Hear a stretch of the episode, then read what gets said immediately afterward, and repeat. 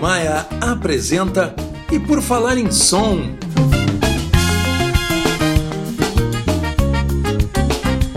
Produção e apresentação de Militão Ricardo.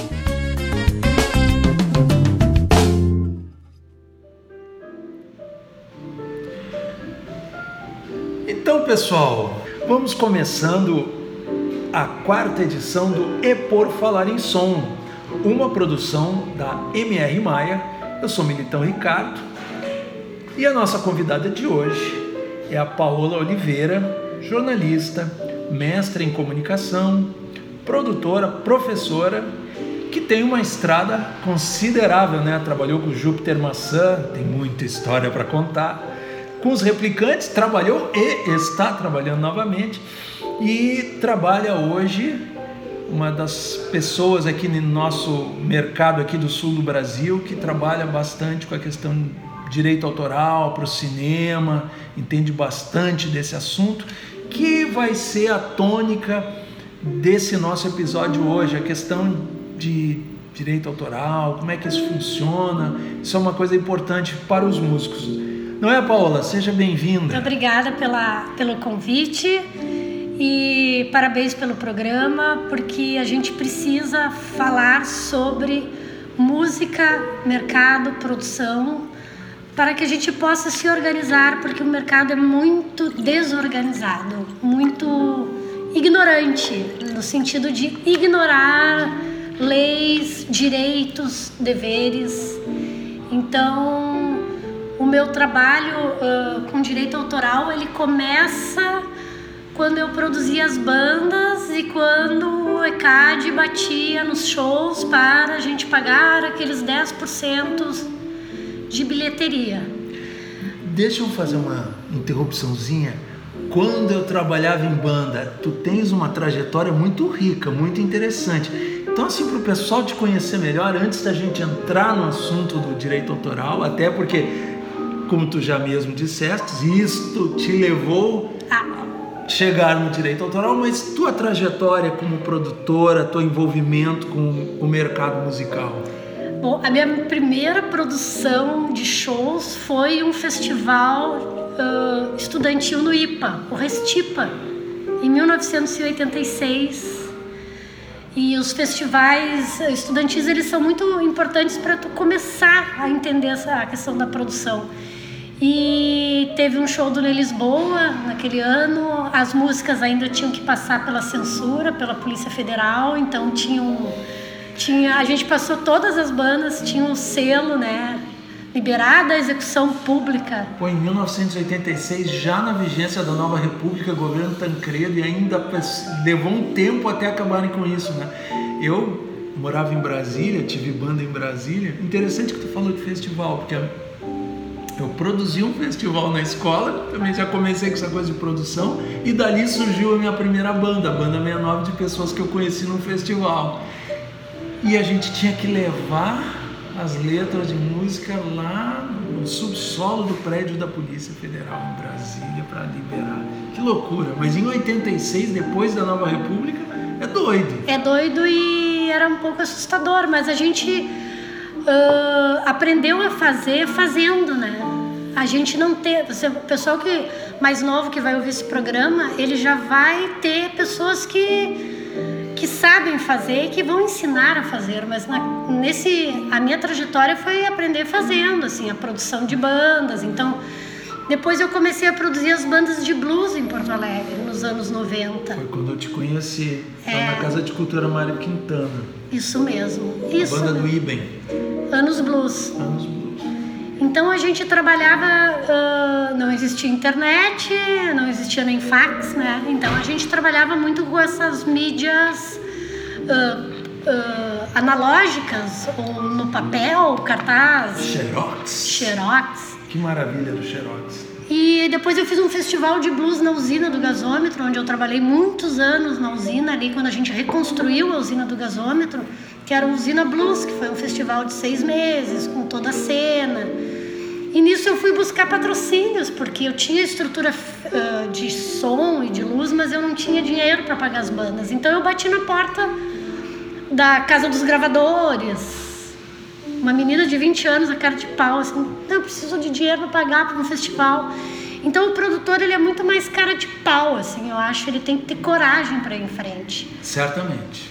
E depois anos blues eu acabei trabalhando muito tempo com cinema, que vai ligar depois com isso que eu faço também. Trabalhei muito tempo na área de, da coordenação de cinema, vídeo e fotografia, onde a gente construiu a sala PF Gastal, junto com o Sasso, José Luiz Sasso, que é um grande produtor musical e faz isolamentos acústicos. E fiz um curso também com o David Tigel de trilha de cinema, onde também eu comecei, porque assim, uh, tudo na tua vida vai somando, né? Estudei saxofone, hoje não toco mais, mas isso me ajuda a ser o que eu sou hoje, dirigir trilhas para cinema. Então é uma soma, o passado ele soma. Tem gente que diz, ah, o meu passado, não quero olhar para trás. Não, teu passado é o que tu é hoje. Aí depois eu fui, virei crítica musical do Correio do Povo, me formo em jornalismo, vou pro Correio do Povo, viro crítica musical, passo um ano vendo todos os shows possíveis, fazendo coberturas de todos os shows, até conhecer o trabalho do Júpiter, o Sétima Efervescência, que é considerado um dos álbuns mais importantes da história da música brasileira, onde a gente decide se mudar para São Paulo e vai conhecer o Brasil. A gente sabia da, limita da limitação que a cidade de Porto Alegre tinha Nunca o Flávio falou mal da cidade, ele amava essa cidade, mas a gente sabia que a gente precisava ir um pouquinho mais à frente. Então a gente se muda para São Paulo e lá eu vou conhecer realmente o profissionalismo, o, o palco montado na hora certa, os cabos sem pó, sabe, sem barulho, o técnico de som chega no horário, mesmo que ele fique duas horas no trânsito, ele vai chegar no horário. São Paulo tem isso. Porque tu tem muita gente atrás de ti, se tu não é bom, tu. E, e nisso eu conheci os festivais brasileiros, a, a imprensa brasileira. Mas nisso tudo, faça você mesmo. Nós não tivemos ajuda de gravadora, foi uma coisa que precisamos ir. E aí a gente se mandou para São Paulo. Na volta eu vou, venho trabalhar com o Otto Guerra, onde a gente faz Woodstock, sexo, orégano, rock and roll. O primeiro roteiro sai dali e ali também faço as trilhas do cinema, que eu vou falar depois, posso retornar. E o Gerbasi me chama para trabalhar com os replicantes, isso final dos anos 90, onde eu fico 13 anos com a banda. E a gente faz, eu produzo três discos, cinco turnês brasileiras, uma europeia. E depois eu acabo fazendo um mestrado em, eu sou mestre em Jabá, o que é uma maravilha, que dá outro programa, né? Atenção, ela é mestra em comunicação e, e fez uma pesquisa sobre o jabá. É, que é muito importante a gente entender. Para quem não sabe, o jabá era o ato de pagar alguma coisa ou conferir alguma vantagem para alguém da equipe de uma emissora de rádio para favorecer a divulgação né, e a e a execução, de certa forma, continuada e repetida de determinada música, de determinada gravadora, uma prática. Uma corrupção branca. É, chama. uma prática bastante comum na indústria fonográfica. Até hoje. No planeta inteiro, né? principalmente no período do, do, do disco de vinil, do CD e tal, mas de certa forma ainda. Ainda tem. Ela está se adaptando agora aos novos tempos, né? É. Mas isso é outro programa. Isso é outro programa. A gente chega lá. É, mas é bem interessante essa relação do jabá. Mas só para eu gosto de falar uma, uma coisa interessante do jabá porque os, o samba, né? O samba, os sambistas, eles davam para o radialista a sua autoria, que tem a ver com o direito autoral. Então o sambista estava lá no morro, morrendo de fome. Aí chegava o radialista e via, não, peraí, me dá essa, te dou um dinheiro e tu me dá a autoria da música. Sim. Então tu tem várias assinaturas que não são verdadeiras e que foi um suborno branco que a gente chama. E daí do, com os replicantes, depois eu acabei indo trabalhar na academia, fiquei muito tempo dando aula, que é uma coisa que eu adoro dar aula, assim, eu, eu adoro os alunos, eu acho que dando aula na, na comunicação, no jornalismo e na publicidade, e agora eu retorno, e nesse meio tempo fazendo cinema, produção de cinema, de trilhas para cinema, que é o que vai linkar exatamente com o direito autoral que eu falo, faço hoje. E, e agora eu voltei para os replicantes e continuo trabalhando né, com trilhas para cinema, mesmo com esse corte absurdo e essa perseguição à, à classe artística, mas a gente está resistindo, né? As próprias editoras estão bastante preocupadas com a relação hoje de tu não ter dinheiro para fazer longas metragens e curtas metragens, mas porque tá todo mundo sofrendo esse ataque, né? Mas a gente vai resistir. É, me permite um parêntese, é, é, para as pessoas é, é, importante saber que a, havia, ou ainda há, não sei se já diminuíram, mas um fundo de um imposto que todo mundo que tem telefone celular paga uma conta de celular, né? Paga um, uma quantiazinha do imposto que vai para um fundo, que é um fundo realmente que tem bastante dinheiro, um fundo público, é, que foi que vinha sendo utilizado para o financiamento da produção audiovisual brasileira, bastante séries de televisão.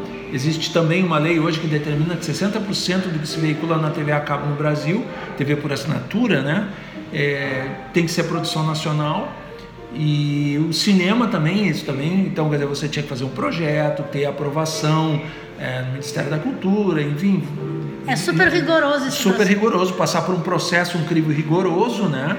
E aí você produzia isso, e é importante notar que isso gera uma quantidade muito grande de empregos, isso distribui renda. E são mais quase... de 300 mil pessoas envolvidas direta e indiretamente no, nesse trabalho. E quase todos os países do mundo têm legislações semelhantes a essa, porque, com exceção do, dos Estados Unidos e da Índia, que tem mercados gigantescos, os Estados Unidos vende audiovisual para o mundo inteiro e a Índia tem um mercado interno tão grande, tão grande, que gosta tanto das produções locais, que eles não precisam de subsídio. Mas o resto, a França tem, a Inglaterra tem, entendeu? Então. Canadá. É, o Canadá, Uruguai, todo, todo, Uruguai, México. todos os países, países desenvolvidos têm isso, países europeus têm isso. Então é, nós não estávamos fazendo nada de, de, de, de errado. Então, por causa de uma é, discordância ideológica, de, de, temática de algum ou dois filmes, o cara cancelar tudo isso é, é um prejuízo para a economia do país, é. para a economia é do país. É que cada um real gerado, a gente gera oito, né? É, cada, cada um real daquele fundo que era aplicado no filme gerava oito reais. Então isso é uma coisa para se pensar. Eu só quero fechar não. esse parêntese, mas não, porque a gente está falando de produção aqui. A ideia desse podcast é a gente falar sobre produção e no caso musical, é, envolve, e aí vai entrar o teu trabalho, né? Porque um, um filme, a gente fala um filme, um vídeo, mas na verdade é um audiovisual. Então envolve música, envolve o uso de estúdio de gravação para fazer dublagem, para dublar ruídos, efeitos, para produzir música, para mixar a música do filme. Então para finalizar Exato. Então é uma, é uma parte importante do mercado musical, né? Que, que a Paola tem andado envolvida. Então é bom a gente botar esse contexto também quando a gente está falando aqui de produção, do, do, a parte musical do, do, das séries de TV, das, dos, dos filmes, né? Tem a ver com isso, tem a ver também com a questão do direito autoral. Mas a gente Continuando. voltando, né? Então o que, que é exatamente o meu trabalho, né? Hoje, assim, no direito autoral. É, o diretor ele me chama algumas vezes. A minha função é eu sou uma licenciadora de músicas para audiovisuais. Então o diretor ele me chama e diz assim, ó, eu quero um Neil Young.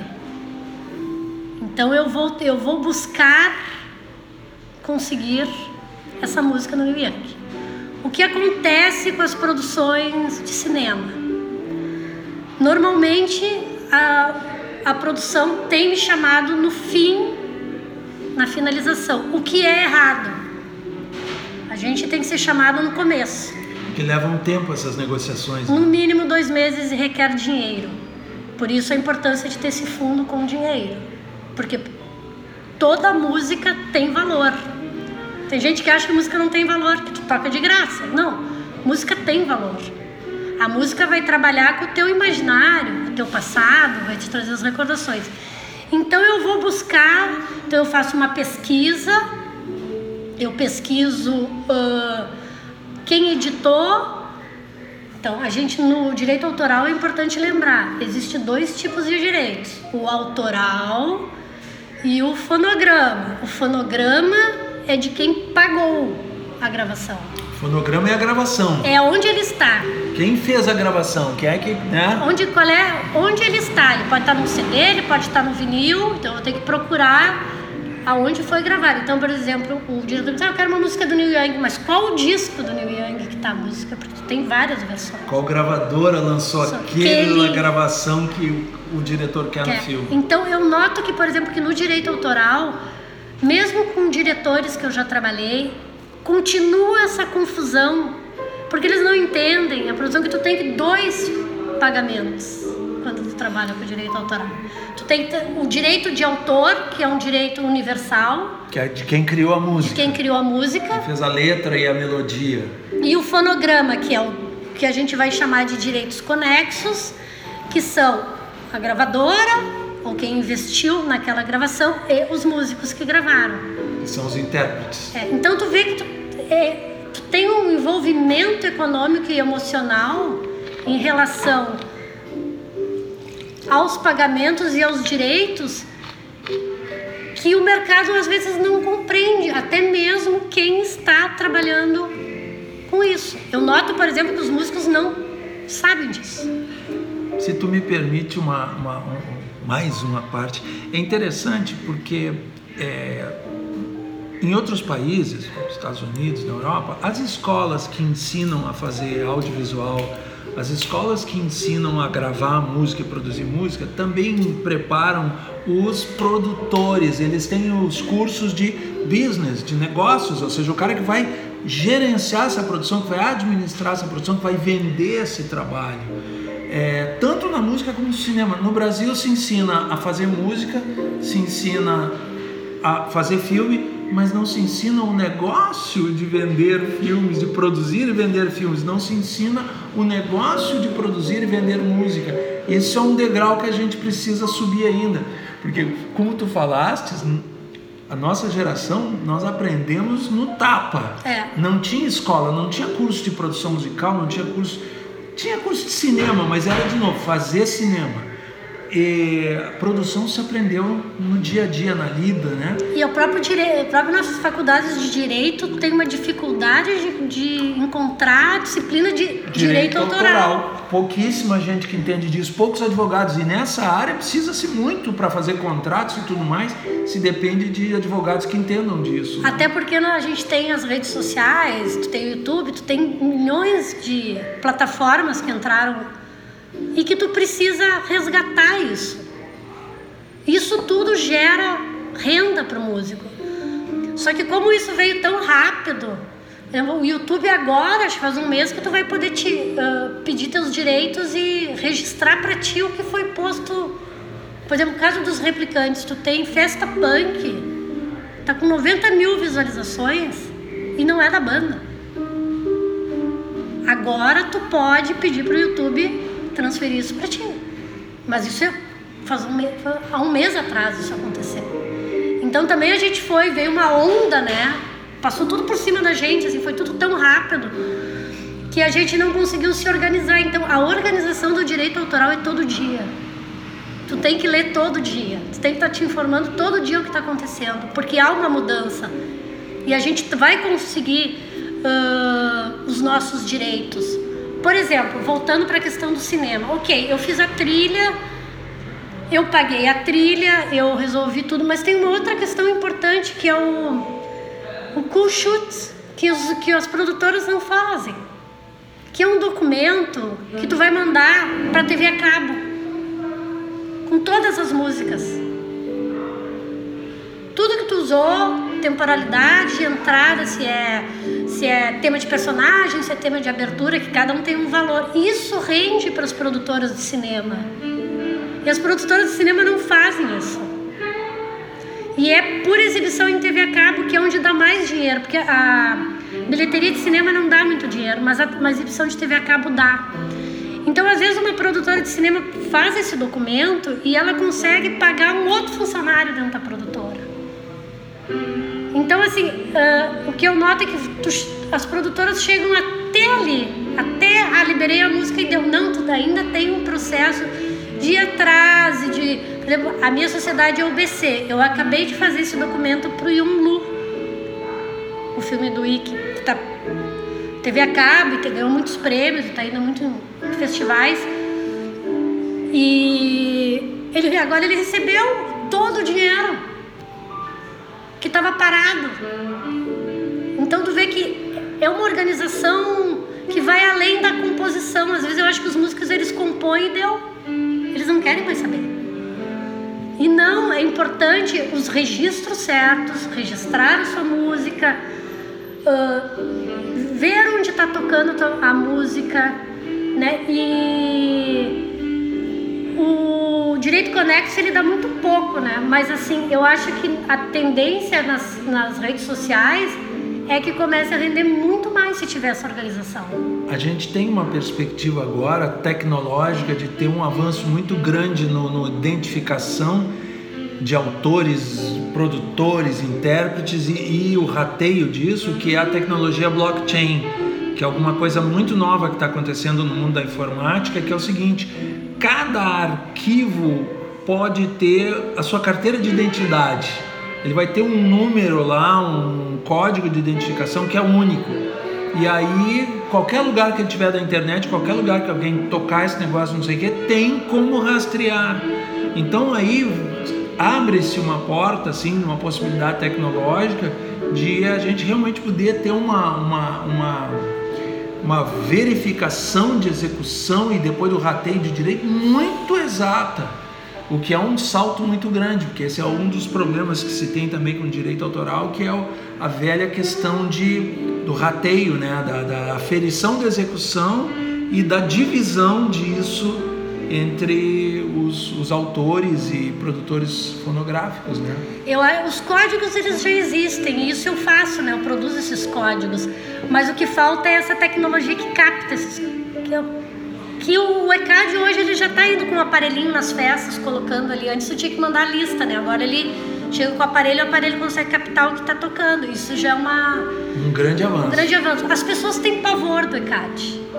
Então, quando vai falar, ah, porque o ECAD, não, o problema não é o ECAD. O problema é nós que, que não fazemos nada para buscar os nossos direitos. O ano passado existia 600 milhões no Brasil parados de direitos autorais de TV a cabo, de música. Por quê? Porque, os, porque os, não, não se fazia esse documento. Esse documento que identifica que música foi usada, de quem é essa música, quem gravou, quem produziu a gravação dessa música, não, sem saber de quem é, não tem como pagar. Não tem como pagar, e daí fica parado, e depois que acontece, vai pro bolo comum. O que, que é esse bolo comum? Vai pra Anitta. Aí eles dividem por quem tocou mais. Mas... Quem tocou mais vezes proporcionalmente a Anitta. Então vai X% do dinheiro para a Anitta. Então dinheiro tem, mas é uma questão de é uma questão de cidadania musical, a gente podia chamar isso. É a história dos direitos e deveres. Se fala muito, né? O pessoal reclama os direitos, mas escuta, tem o dever, eu tenho o dever de fazer o registro de quem usou o que naquele filme, que é aqui o sheet, né? É. Que é esse documento que tu falou, que é onde a gente identifica tudo. Aí se a gente manda a identificação para a associação de, de, de compositores que é a dona da ECAD, aí eles têm como descobrir de quem é a música e tal e poder pagar. Né? Então é importante essa, essa observação assim. A, a, nós, nós, eu sou produtor, mas enfim, os músicos, os produtores têm como melhorar, eles têm nas suas mãos a possibilidade de melhorar esse mercado, independente de lei, de coisa, de governo. Mas a lei, a lei do direito autoral no, no Brasil e a lei do direito autoral mundial, elas estão linkadas, né? elas são elas estão juntas, assim. Então é interessante. Uh, parece às vezes que os músicos não conhecem a lei. Eles Eu não, acho que não a impressão conhecem. que a gente tem é que poucos conhecem. Poucos conhecem. E teve aquele caso do Lobão que gravou uma música dos Replicantes, fez, gravou Surfista Calhorda e mudou a letra. Dizendo que quem estudava na, na URGS Sociologia era Calhorda, né?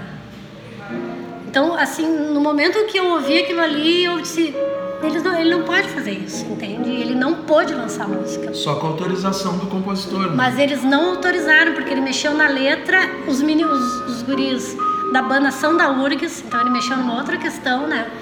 Então, uh, a lei está aí para proteger, mas tu tem que saber usá-la.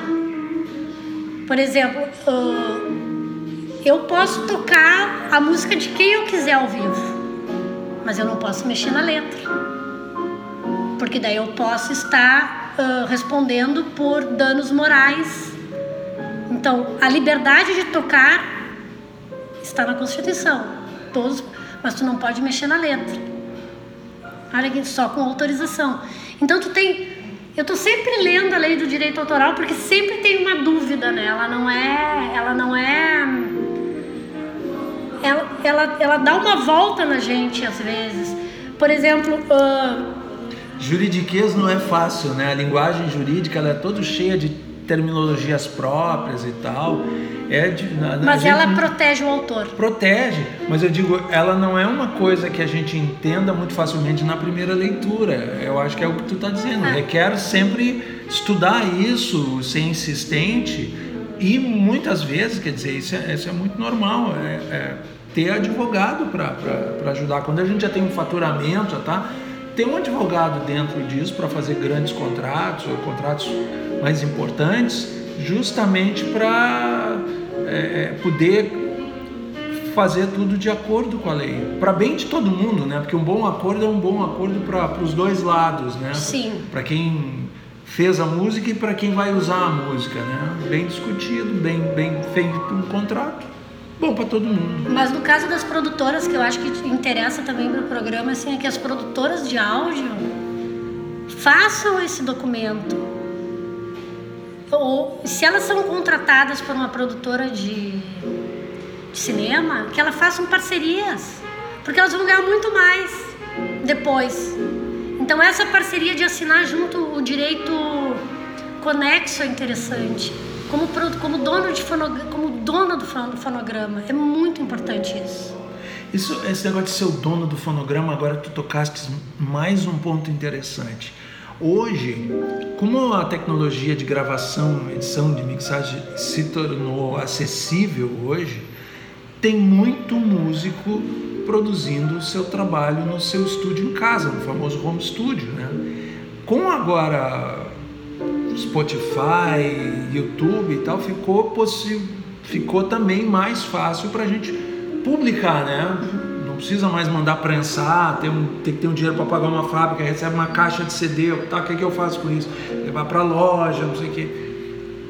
Então hoje existe a possibilidade do músico que se autoproduz, mas Aí o cara tem que tocar, tem que criar música, tem que ensaiar, tem que tocar, e tem, tem que, que gravar, e tem que, tem que registrar, tem que negociar, tem que fazer. Então requer também a partir de agora que o músico, que os músicos ainda mais passem a ter uma atenção especial com essa parte né, do, do universo do, do, dos negócios, porque eu também dou aula, né? Também falo de direito autoral para os meus alunos de produção de áudio ali na faculdade do Senac. Eu digo, gente, vocês querem viver das suas criações?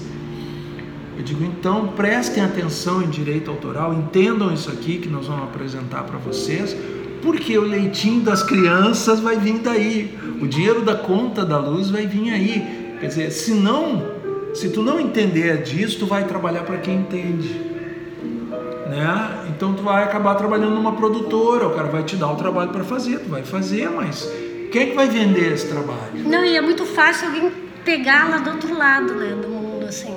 Quando tu vê a tua música pode pode estar então tu olha, fez a tua música, jogou na rede, registra essa música. Tem, tem, tem que registrar. Porque assim é muito fácil. Uh, por exemplo, agora que o Kraftwerk ganhou os direitos deles, né? Porque como foi usado nas bases do Kraftwerk, das bandas mais, mais regravadas. E agora faz dois meses que eles ganharam os direitos. Eles são nascedouro de toda a música eletrônica. Eletrônica e do hip hop também. também. Tá tudo ali. Então olha como demorou tempo, mas por quê? Porque hoje tu tem um sistema que consegue que permite cap... identificar. Mas foi uma luta. Imagina que eles vão ganhar agora de. E, e é importante lembrar que o direito autoral O cara pode ter pego a tua música 30 anos atrás e ter usado. Tu, ele é retroativo. Recebe retroativo todos os teus direitos morais. Ah, mas o cara pegou. Não interessa. A lei tá clara, os direitos morais eles voltam para ti e vão ter que te pagar. Agora, se foi captado, por exemplo, o ECAD captou o teu dia de shows e tu não pegou em cinco anos, aí vai pro bolo comum. Mas o direito, o direito autoral é sempre teu, não importa o tempo que isso passa. Fato, quer dizer, se eu que escrevi aquela música, isso aí é um fato histórico. Isso não e vai ter dar multa, e são multas milionárias. Então é um direito teu.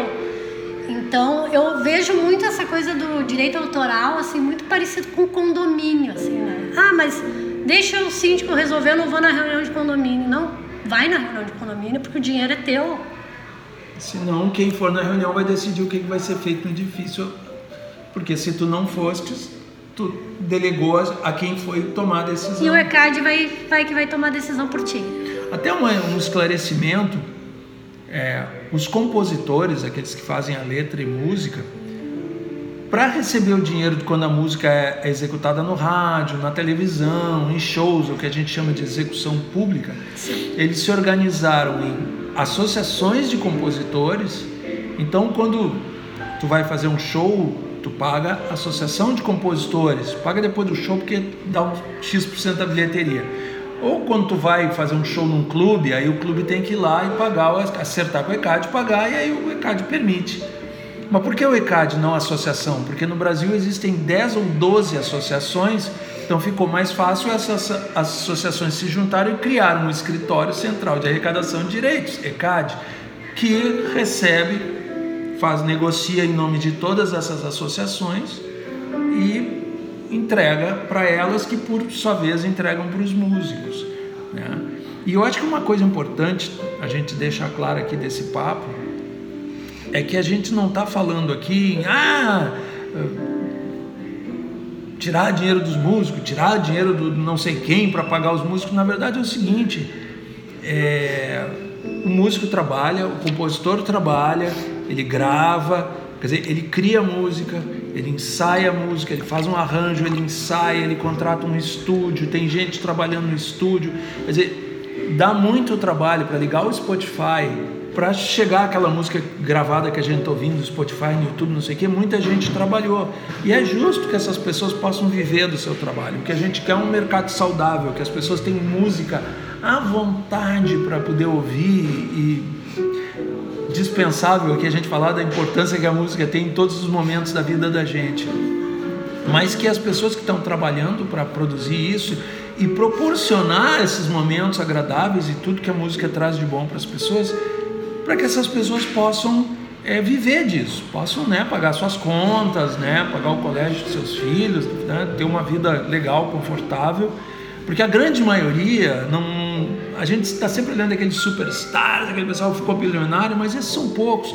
Mas ainda assim tem muita, muita gente trabalhando no dia a dia, eh, vivendo disso. De autoral, né? Sabe, de, de, de autoral, de quem trabalha fazendo show, quem trabalha tocando em bares, os técnicos Sim. de som, de luz, gente, o que isso gera de movimento e é importante e é certo, é correto, é justo que essas pessoas todas sejam remuneradas, né? Então, eu acho que é isso que a gente eu acho que é muito clara a intenção da gente fazer esse papo aqui, principalmente é isso, a gente esclarecer e mostrar para as pessoas que tem muita coisa que pode ser feita sem depender do governo fazer, não sei o quê. Se as próprias pessoas estudarem esse assunto, passarem a entender, passarem a ah, vai fazer uma produção de filme, faz aqui o sheet. Pô, gravou música, vai soltar no Spotify, registra. Não, e é importante, é importante nos, nos filmes que as músicas tenham as liberações das gravadoras e das editoras e dos isso. autores. Porque tem alguns filmes que não fizeram isso, isso é crime. É. Pessoal, assim, ó, quem escreveu a letra e a música, o autor, ele é representado comercialmente por uma editora musical. Quer dizer, quem é profissional está nesse mercado Ou uma associação ou uma associação. Quer dizer, no caso assim, de, exatamente assim, eu quero usar a tua música no meu filme, na minha série TV. Eu vou conversar com a editora porque é um, é um negócio. Estamos conversando aqui, eu preciso da tua música para fazer a minha produção. negócio, conversa com a editora. A música vai ser, vai tocar no, no rádio, tocar na TV, não sei o quê. Aí a conversa é com a associação dos compositores, que também representa é que tem alguns as gravadoras para né, quando está tocando no, ar, né? Pra é que é importante, por exemplo, no caso dos replicantes, eles têm o primeiro e o segundo disco pela Warner, antiga BMG, uhum. e agora eles têm os novos, os discos novos é só o BC. Mas o que importa é que tu tenha o registro. Não importa onde está. Mas o que importa é que tu registre as tuas músicas. Porque hoje os replicantes têm o seu próprio selo, eles são o seu próprio produtor fonográfico. É, né? eles começam né, como um próprio selo. É, eles tiveram o primeiro o famoso Vortex, aquele compacto é. e tal. Mas eles entram, então tu tem algumas músicas, por exemplo, quando eu vou liberar um show dos replicantes, eu tenho músicas que são da Warner e músicas que são só via UBC. Então tu, tu tem dois tipos de, de escritórios é, para resolver. Na verdade, hoje está acontecendo uma mudança, uma reacomodação nesse mercado, que até em função da tecnologia digital, da internet, que estão aparecendo empresas além a própria UBC, que é uma associação de compositores, hoje está se instrumentalizando para permitir que um autor produza a sua gravação e registre a sua gravação através do sistema que a UBC está se integrando na internet, nessas novas ferramentas de aferição, de execução, de registro de propriedade. Então, quando tu, quando tu produzir uma música, procure te associar.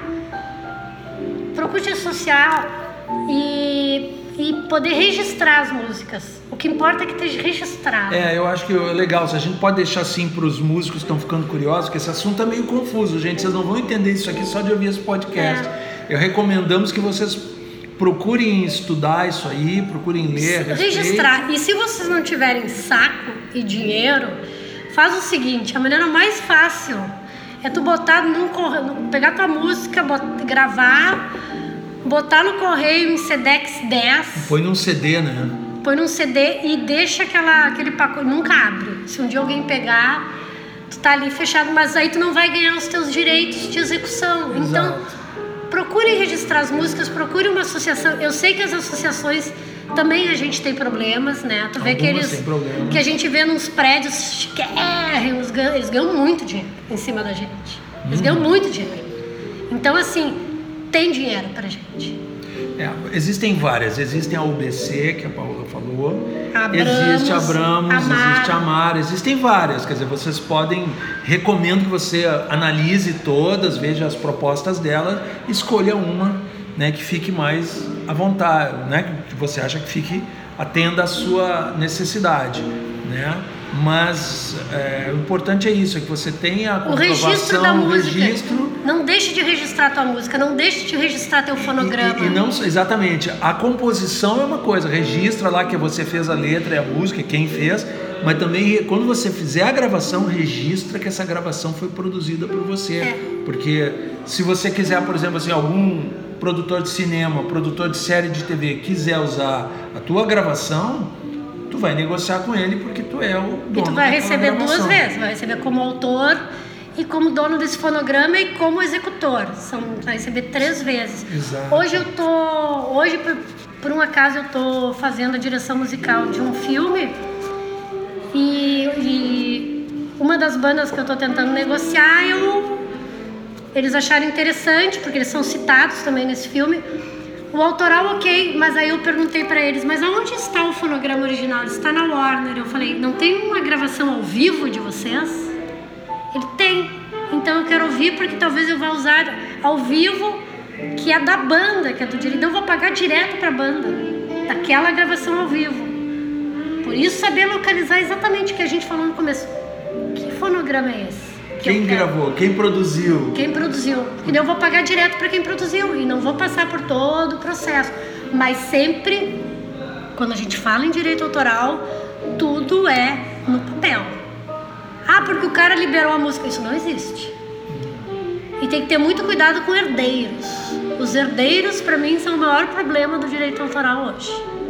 Abrindo um parêntese, na lei brasileira, depois que um compositor, quando um compositor morre, as suas músicas, letra e música, passam por herança 70 anos mais um. para os seus herdeiros legais. E Isso dura até 70, como ela disse, 70, 70 anos mais um um. da morte do compositor.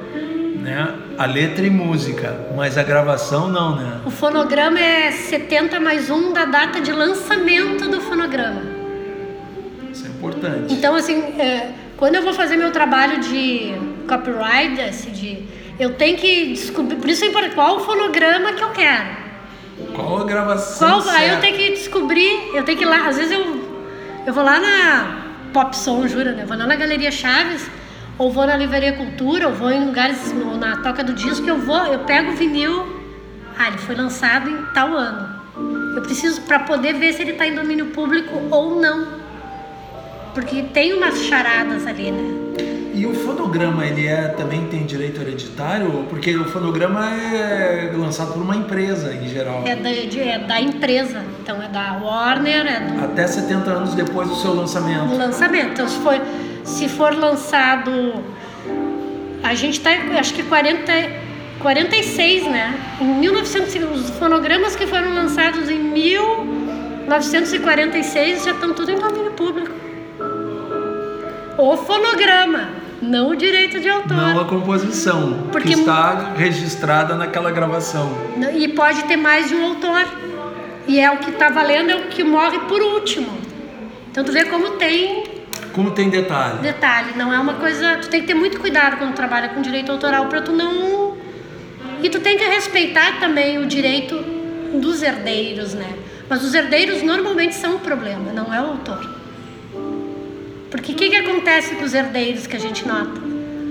Ou a família é brigada, ou não querem que use a obra por uma questão de emocional mesmo. Tive agora um, um caso que foi isso. Eu tenho trabalhei com uma trilha que os herdeiros não querem registrar a obra do autor porque se sentem muito tristes o que aconteceu com, com o compositor. Eles não querem mexer. Então o dinheiro do direito autoral está solto Ai, toca no mundo todo. Eu tentei ainda, vamos registrar, eu faço esse trabalho. Eles não querem tocar no assunto. Eu consegui botar no curso, mas botei ali as músicas, mas não aparece o registro de autor. nossa. Então tu vê como é delicado o processo. Tu vai mexer numa questão afetiva, tu vai vaidades, banda brigada, por exemplo. Banda brigada é um problema. Porque eles não querem um quer 100 mil, outro quer abre mão, então tu tem é um processo muito complexo, não é? É quase um trabalho de psicólogo quando tu trabalha com direito autoral. Eu já tive problemas assim, Raimundos, por exemplo, que o cara virou pastor e daí não queria mais saber de falar da banda, porque a banda só falava de putaria, agora ele é pastor. E o outro liberou, então tem todo um trabalho os Mutantes, por exemplo, os Mutantes foi uma banda que não entrou no filme do Woodstock, do Otto, porque Sérgio Dias queria 100 mil e a Rita Lee e o Arnaldo queriam 2 mil. A gente não tinha, a gente tinha uma, nosso orçamento total era, não chegava a 30 mil para 12 músicas. Então tu vê que tem, a gente trabalha com problemas de vaidade, de um passado mal resolvido. Então é bem complicado. Teve um sambista também que eu trabalhei, que ele tava parceiro do Cartola, o Cartola tranquilo, e ele tava, ele tava maluco, assim, tava. E ele não me xingou. Depois me disse que eu era filhada dele, que ele me adorava. Eu disse, eu tenho dinheiro pra ti. Quer ou não quer? O filme já tava em cartaz. Mandei por Sedex a autorização. Quando a autorização chegou, ele assinou, mas estava tudo amassado. Eu acho que ele Daí nem os produtores, nem o sub, ninguém queria falar com ele. E eu disse, não, eu vou falar porque o filme está em cartaz. Então é um trabalho que tu tem que ter paciência. Como tu, é que na verdade quem é produtor sabe que artista, assim, tu tem que ter uma paciência gigante. Né? E uma coisa importante, eu acho, colocar também, gente, hoje que está abrindo um espaço cada vez maior para é, fazer produção de gravar um show, fazer uma produção e tal, em vez de botar num DVD, vender para Netflix, botar numa operadora dessas de TV por assinatura, gente, nesse caso precisa ter essa autorização antes. Tudo precisa. A TV não põe no ar, mas sem as autorizações musicais. Se é um show ao vivo, tá? Nós vamos fazer um show comprar ingresso, se paga depois pro ECAD. Não precisa ter autorização, desde que não mude a música, né? Paga-se depois, ó, dá a lista. Nós tocamos essa, essa, essa música tá aqui é 10 ou é 20% É da 10. bilheteria? 10% da bilheteria. Se tu É- negociar antes, eles chegam a 5. Tá, enfim, mas é fácil disso, é fácil de aferir hoje, que tu pega o borderô e tal. Eu fazia isso anos atrás. Sim, lá na Casa de Cultura. 30 anos atrás. Não, é, dia antes disso em Brasília, com a minha banda, era eu que cuidava disso.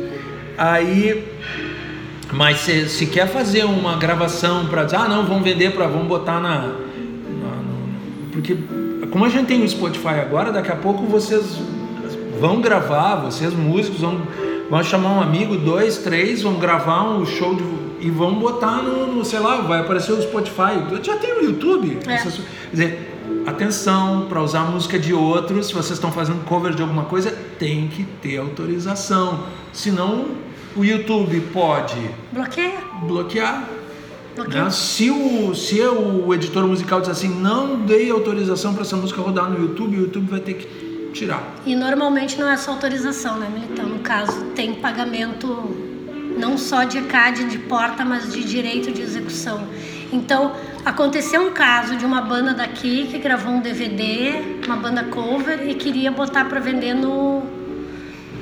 Queria botar para vender aqui na Multissom. Eu disse eles, vocês vão preço. Tinha Led Zeppelin. Eu disse, vocês querem vender em show? Tudo bem, mas vocês não podem vender isso, porque tu precisa autorizar antes. Qualquer gravação em DVD, tu tem que pedir autorização antes pra editora. Me lembrei agora de um exemplo, que até mostrava também para meus alunos. Tem um filme que eu acho que é dos anos 2000 ali, Almost Famous, quase famosos. Amo aquela trilha. Queria que ter é feito. um- uma trilha maravilhosa, assim, com o bom e do melhor da história do rock e tal. Quando eu comprei o DVD, veio um DVD dos making off, dos extras. Tem uma cena inteira, sinal engraçadíssima, que não entrou no filme porque o produtor musical não conseguiu chegar a um acordo com é, a editora musical e ou a gravadora do Led Zeppelin, porque eles queriam usar Stairway to Heaven e não tiveram autorização. Então eles no Ou DVD dinheiro também, né? ou dinheiro, cobraram caro demais, estourou o orçamento do filme. Então, no DVD do Making Off, eles fizeram o seguinte: para você saber como é que ia ser esta cena, é o seguinte: aqui no DVD, é, aqui no DVD tá a cena sem a música. Quando nós botarmos uma seta aqui, um agora, liga. você liga o Starway to Heaven, que aí você vai ver como é que é a cena. Eu fiz isso, a cena era hilária, né? O guri todo nerd mostrando pra mãe, não sei o que, é Starway to Heaven, um amigo doido lá. Só assim, eu em casa, né? Porque eu tinha a gravação, cara. Então, direito autoral é assim. Eu acho que para a gente encaminhar assim para o final do nosso papo, eu acho que é uma dúvida muito grande que, o, que hoje muita gente que está gravando música em casa e quer botar no YouTube, fazer uma cover e botar no YouTube. Como é que funciona isso? É, o que, que vai acontecer se eu gravar uma cover e simplesmente botar no YouTube, né, no meu perfil e publicar? Tu pode, a editora pode simplesmente te bloquear. Tudo que tu usar do outro, tu tem que pedir autorização.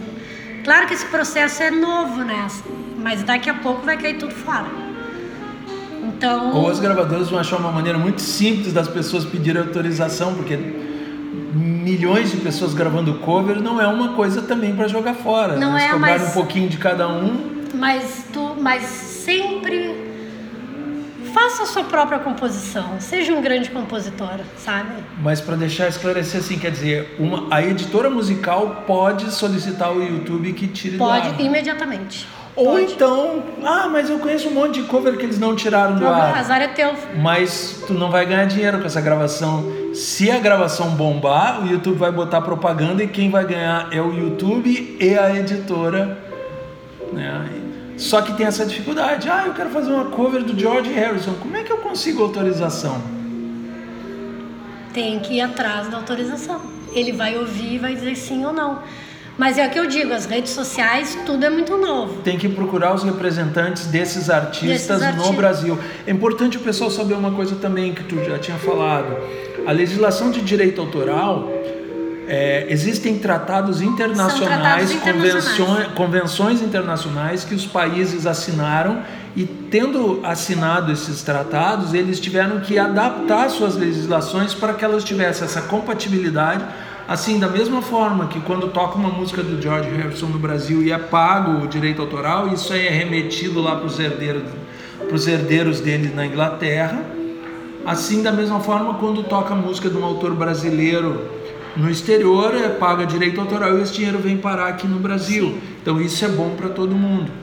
Mas sempre pedir autorização. Eu não invista nada. E quem é que representa no Brasil? Como é que o pessoal faz para descobrir quem é que representa no Brasil? A editora do Led Zeppelin, a editora dos Beatles, a editora. O Led Zeppelin é Atlantic, né? Atlantic virou, agora não vou lembrar, virou o quê? A gravadora. Ah, ele é da Warner, É, né? provavelmente seja o Warner, Aí- mas existe dentro. Essas grandes gravadoras normalmente tinham suas próprias editoras, É, né? esse era um problema que a gente foi aprendendo com o tempo, é tu não editar na mesma gravadora que tu, gra que tu grava. Porque eles ficam com o queijo e a faca É. na mão. Então tentar editar em diferentes ah, editoras e mas o, a, por exemplo a UBC que é a minha sociedade que me representa ela tem um sistema que tu de pesquisa ali que tu põe o nome da obra o nome do autor e aí ele vai te dizer onde está a obra. Ele traz ali da onde isso é um sistema que melhorou muito que isso é uma coisa de dois anos atrás. Antes eu tinha que era um conseguia achar uma pesquisa cruel né? Sem querer fazer um comercial aqui em Jabá, essa associação tem se modernizado muito e colocado uma série de serviços que através do O site, site tu entrou no entra site até ali, ó. Pesquisa na web. Aí pesquisa na web. registrar o, o ISRC, o código de identificação, a carteira de identidade da tua gravação. Tu pode fazer hoje pelo site dele. Mas eles têm que te mandar um código teu, tu tem que se associar e eles Sim, vão tu te tem que mandar. ser sócio, tem que ser sócio. Mas a pesquisa na web não. Tu entra no site, se a pesquisa tá ali, a pesquisa web. Não sabia, Não, eu pensei que fosse só para sócio. não, a também. pesquisa na web tá ali. Não tem, é a maneira mais fácil de descobrir onde está a música Uhum. gravada. E sempre pedir autorização, até por, vou te dizer uma coisa, por respeito aos músicos. Esse tempo eu dei uma consultoria para um pessoal que eles gravaram muitas, muitos shows ao vivo em Porto Alegre e eles queriam fazer uma, uma página da produtora. A minha pergunta foi: tu tem autorização das, de todos os músicos que tocaram? Tu tem a lista das músicas? Porque se o músico autorizar, se o músico autoriza, isso já te dá, o autor já te dá liberdade para tu botar no ar, senão não. Senão é crime. Então, ah, vou gravar um show ao vivo com 10 bandas, com três bandas, elas vão tocar. Tudo autorizado. Música tal, autorizo isso aqui para exibição. Porque quando eu comecei com direito autoral, a gente tinha que negociar a internet à parte, que era, a internet estava começando. Então a gente negociava TV e cinema. Trailer tem outro valor, né? Cada. Hoje já vem internet. Quando esse pessoal que me procurou para fazer para essa consultoria, eles não tinham no contrato internet. Então não pode botar no ar. Tu tinha para TV e TV é pra, só para TV, execução em TV. Então tem que ter muito cuidado nos contratos também. Esses detalhes que eu falo, o direito autoral é muito detalhado. Hoje tem alguns contratos que dizem assim: autorização para TV, internet e quaisquer outros meios que venham a ser criados. Atenção, a gente não sabe que, o que, que pode ser, que característica tem, como é que vai cobrar por causa disso. É, mas hoje as, a Warner, por exemplo, que eu faço com não existem outros meios que não, eles dizem é isso, isso, isso. Se vier a lua, daqui a um tempo a gente tiver execução vai na lua. ter que fazer um contrato específico, um adendo do contrato para permitir que esse outro meio que seja venha a ser criado, outra tecnologia, tu também possa distribuir através dela. É? Porque cada uma tem um valor. Por exemplo, trailer Exato. de filme tem outro valor. Ah, eu quero botar a música num trailer, não, é outro preço. Então tudo. Não, a gente não pode se atirar. Então, ah, eu vou botar a música, eu vou criar. Não, vamos devagar, vamos olhar o que o direito autoral nos traz, ele está nos protegendo. O ECAD a gente sabe que tem problemas, mas ele também nos protege. Uma vez eu fui numa, num debate com a Sandra de Sá e eu nunca esqueci o que ela falou. Eu acho que para terminar é bom isso que eu vou falar. Ela disse assim: numa festa, as pessoas não querem pagar música numa festa, mas elas pagam a água, o guardanapo, o garçom, a roupa que elas vão, a meia calça, compra a calcinha nova, mas na hora de pagar a música não querem. Então faça teu casamento em silêncio. Para ver como é que fica a tua festa de casamento. Um saco. Então o direito autoral é para isso, é para defender os autores e os seus músicos que tocaram, né? É a forma de remuneração das pessoas que trabalharam para que a gente tivesse aqueles momentos agradáveis ouvindo aquela música que a gente gosta. Porque é a música que vai nos tirar desse estágio de desespero e de pavor e de depressão, né? A música é que te leva. Então é isso, faça teu casamento em silêncio que não vai ter graça nenhuma. Exato. Paola, quero te agradecer muito a tua gentileza. Obrigada, bate-papo. Eu, eu acho que esse bate-papo foi muito legal. A gente poderia passar outra hora falando aqui. Pessoal, não se assustem. Provavelmente alguns de vocês, ou talvez quase todos vocês que estão ouvindo esse, este episódio aqui do E Por Falar em Som, vocês devem estar com um nó na cabeça. Direito autoral é, como a gente já falou várias vezes aqui, é cheio de detalhes, é, é, são vários aspectos. Não se assuste. Continue lendo sobre isso. Existem cursos. A Open University inglesa tem um curso muito interessante da Associação Internacional de Associações de Compositores da CISAC.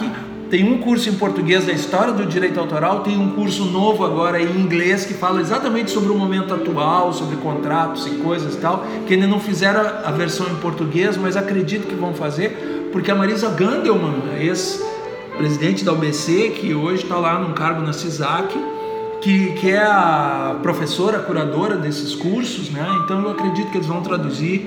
É um curso barato, muito legal. É, leiam, existem livros no, no brasileiros, embora tenha a questão da atualização da lei, mas procurem, tem o livro do Nehemias Gueiros, uhum, que é um sim. livrão grande, que é importante sobre direito autoral. Nehemias Gueiros Júnior. Foi um dos primeiros a trazer essa bibliografia, né? Exato. Então é, procurem isso, procurem na internet, tem bastante coisa sobre isso. Os sites das associações, os sites do ECAD tem algumas informações. Não deixe essas músicas soltas. Exatamente. Procure, procure, faça a sua parte também, não só reclame dos outros, né? Músicos, compositores, produtores, façam a sua parte também, que o mercado vai melhorar. Que o produtor ele também, produtor de uma banda, ele também protege o seu artista. Né? Com certeza. Com certeza. Gente, mais uma vez, Paula, muito, muito obrigado e até a próxima com E Por Falar em Som.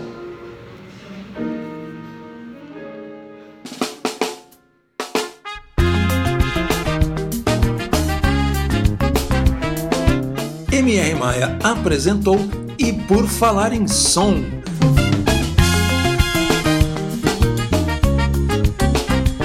Produção e apresentação de Militão Ricardo.